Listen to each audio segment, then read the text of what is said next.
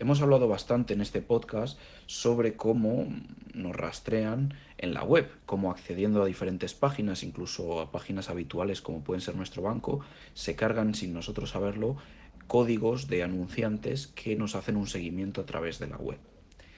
Esto, como muchas veces hemos dicho, puede ser solventado utilizando navegadores que bloqueen este seguimiento o que eviten que se nos haga un identificador único de nuestro equipo para saber quién somos a través de diferentes páginas web. Pero, evidentemente, este, este problema no solo es en las páginas web, sino que también es sabido que en todas nuestras aplicaciones, tanto en Android como en iOS, utilizan diferentes códigos de seguimiento y de anuncios que envían información nuestra nada más abrir una aplicación.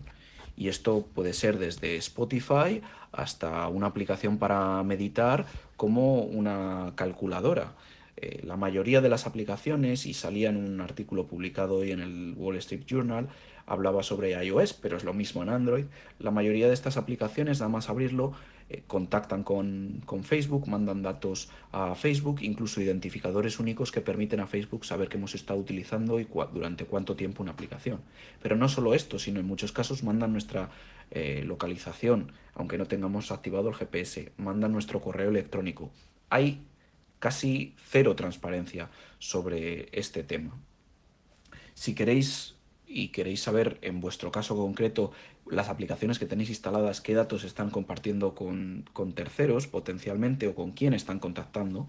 hay una aplicación para Android que se llama Exodus Privacy que lo que te permite es auditar un poco todas estas aplicaciones que tenemos instalado, nos dice el código de terceros que, que, que se inicia nada más a abrir estas aplicaciones y también qué permisos especiales nos están pidiendo, si están pidiendo permisos de localización o permisos que en principio no deberían tener, como contactos, etc. Esto tiene un peligro muy grande porque no hay una forma sencilla de bloquear esto desde nuestros dispositivos, mientras que en la web puede ser tan sencillo como utilizar un navegador que bloquee estos comportamientos, no tenemos una forma muy sencilla porque ni siquiera Google o iOS permiten aplicaciones que bloqueen el tráfico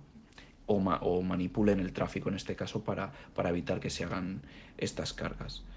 Eh, me gustaría también conocer un poco qué os parece sobre esto, si erais conscientes sobre estos comportamientos y si esperabais que algunas de las aplicaciones que tenéis instaladas contactasen con tanta gente y mandaren eh, estos datos a terceros.